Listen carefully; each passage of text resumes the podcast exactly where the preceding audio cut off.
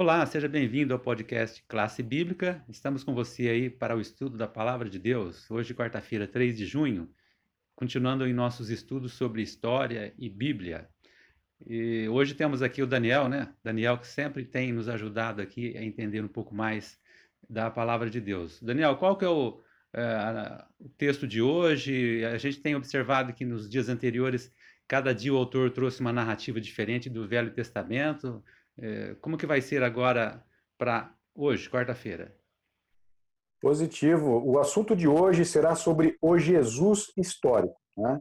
Então, nós vamos, vamos é, buscar entendimento propriamente aí no Evangelho, especificamente em Mateus e João, para achar as respostas e dessa forma entender um pouco sobre o contexto histórico. Então, nós vamos abordar um pouco mais esse contexto e te passar aí um conteúdo é, preciso nesse estudo. Ah, legal, né? E eu estou observando aqui na, na, na, tela, rapaz, essa blusa aqui, eu estou me sentindo importante. Está parecendo que eu sou lá do Supremo Tribunal Federal. Ó. Aquela... Olha aqui, ó. agora que eu estou vendo aqui. Bom, enfrentando o nosso frio aqui, né, de inverno aqui. Bom, a pergunta 4, é, o autor trouxe aqui algumas considerações ele separou em. Tem o um personagem principal, como você falou, que é o Jesus histórico, então a gente está entrando aqui no, agora no Novo Testamento, né? E tem dois personagens que fazem um, estão junto aí para a gente entender essa questão do Jesus histórico. O, o, primeiro personagem é Caifás. O que, que você tem a dizer dele?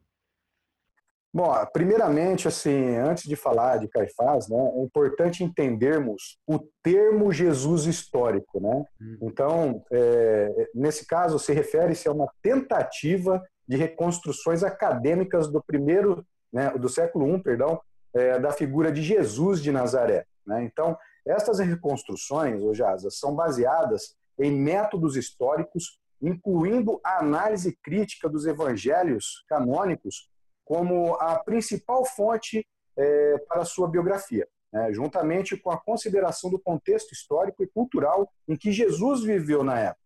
Então, agora vamos voltar um pouquinho na história, né? É, já que na nossa lição aqui nós vamos falar um pouco sobre o Sinédrio, né? É, e saber um pouco, principalmente, o que foi o Sinédrio, né? até mesmo para darmos aí um contexto e fazer com que com quem esteja nos escutando agora entenda um pouco sobre o que aconteceu historicamente, né? E bom, o Sinédrio ele era uma assembleia de juízes judeus que constituía a corte é, do legislativo supremo na antiga Israel na época, né?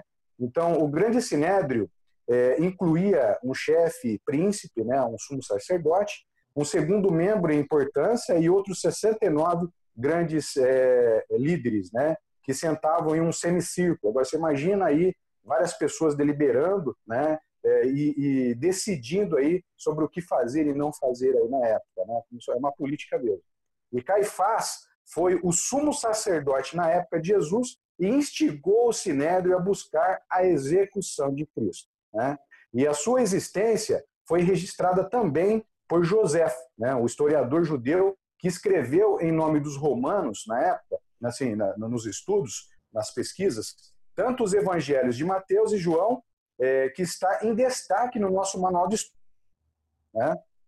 E mencionam também Caifás como participante de destaque desse julgamento de Jesus organizado pelo Sinédrio. É, por ser um sumo sacerdote, ele também ocupava uma posição de chefe da Corte Suprema lá na época. E de acordo com os evangelhos é, de Jesus, é, é ou seja, evangelhos, Jesus foi preso pela guarda do templo de Jerusalém e foi levado diante de Caifás e os outros, né, é, por quem foi acusado de blasfêmia. Em 1990, uma tumba familiar foi descoberta ao sul de Jerusalém contendo 12 ossuários ou caixas de ossos.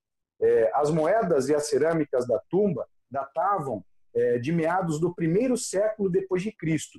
O ossuário mais ornamentado, é, com vários, vários conjuntos de ossos, contém o nome de José, filho de Caifás. Muitos estudiosos acreditam que esta tenha sido a tumba e a caixa de ossos de Caifás, o sumo sacerdote tão diretamente envolvido na morte de Jesus. Olha, você começou a explicar de, sobre o sinédrio, falando aí da corte, o sacerdote. os juízes. Aí eu entendi por que, que eu, no, no começo, eu vim com essa blusa aqui, parecendo a, o pessoal da corte lá, né? A gente não sabia que o assunto era esse e eu introduzi aí falando é, do Supremo Tribunal Federal. Bom, então olha aí que legal, né? A gente entendeu um pouco aí essa contextualização e Caifás dentro desse contexto histórico de Jesus e tem mais um personagem, né? Quem que é o outro que ele cita? Exatamente. Entra agora um personagem aí que teve uma participação marcante na morte de Jesus, né? Após, ser, após considerá-lo culpado, né? É, continuando aqui no Sinédrio, é, o Sinédrio entregou ao governador romano Pôncio Pilatos, é, por quem Jesus também foi acusado de sedição contra Roma. Pilatos é, governava a província da Judéia e se eximiu da responsabilidade de julgar Jesus, deixando que o povo judeu assim o fizesse. Isso levou à condenação de Cristo. Agora, no contexto histórico aqui, é, em 1961, uma, uma inscrição com o nome de Pôncio Pilatos, governador da Judéia, sob o imperador Tibério César, foi encontrada em uma pedra no teatro de Cesareia. Né? Então, assim, em ambos os casos, é, algumas das principais figuras que envolvem a morte de Cristo foram confirmadas também pela história. Né? Então, é tudo baseado em pesquisa, né? eles vão lá, estudam e, e conseguem dar uma resposta precisa para nós. Olha aí, importante, né, que a gente vai criando uma conexão. Nessa semana a gente tem visto aí que cada dia tem um elemento aí, uma narrativa que acaba mostrando a ação de Deus na história, né? E aí também no Novo Testamento não foi diferente, né? Realmente a Bíblia traz, continua trazendo é, essas, esses detalhes que ah, no decorrer aí dos últimos séculos vão se tornando mais acessíveis através da arqueologia para a gente conhecer esses detalhes e ver que realmente a Bíblia tinha razão nesse sentido. Então, é, quanto ao Jesus histórico, é isso? Você tem mais alguma coisa para a gente encerrar o assunto de hoje, Daniel? Sim, positivo, tenho sim. Até uma, é, o que eu gostaria de deixar aqui é ser uma conclusão, né? É, agora, o que podemos aprender né, com Jesus histórico? Né? É, podemos o quê? Conhecer um pouco do contexto em que Jesus vivia ajuda a entender o significado universal da mensagem de Jesus. Né?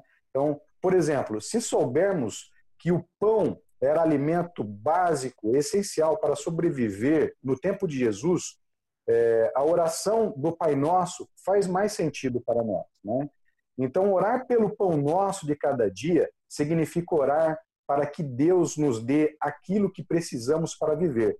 É, essa passagem aqui você vai achar lá em Mateus, né? a oração inteira, especificamente o pão nosso ali em Mateus 6,11. É, além é, de procurar evidência para os eventos principais da vida de Jesus, o estudo histórico sobre Jesus procura saber mais sobre o contexto político, é, contexto religioso e o contexto cultural da época. Né? São muitas informações importantes que, com a ajuda de especialistas, nós conseguimos entender. Né?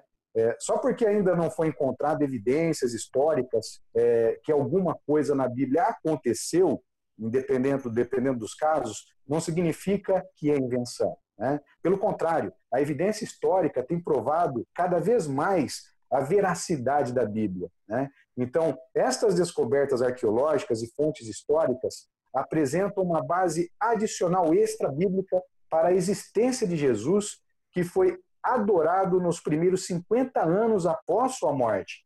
É, os próprios evangelhos são as fontes primárias sobre Jesus e devemos estudá-los cuidadosamente para sabermos mais sobre Cristo e sua vida. Obrigado, Daniel, pela é, toda essa sequência que você trouxe, ajudando a gente a entender mais esse assunto.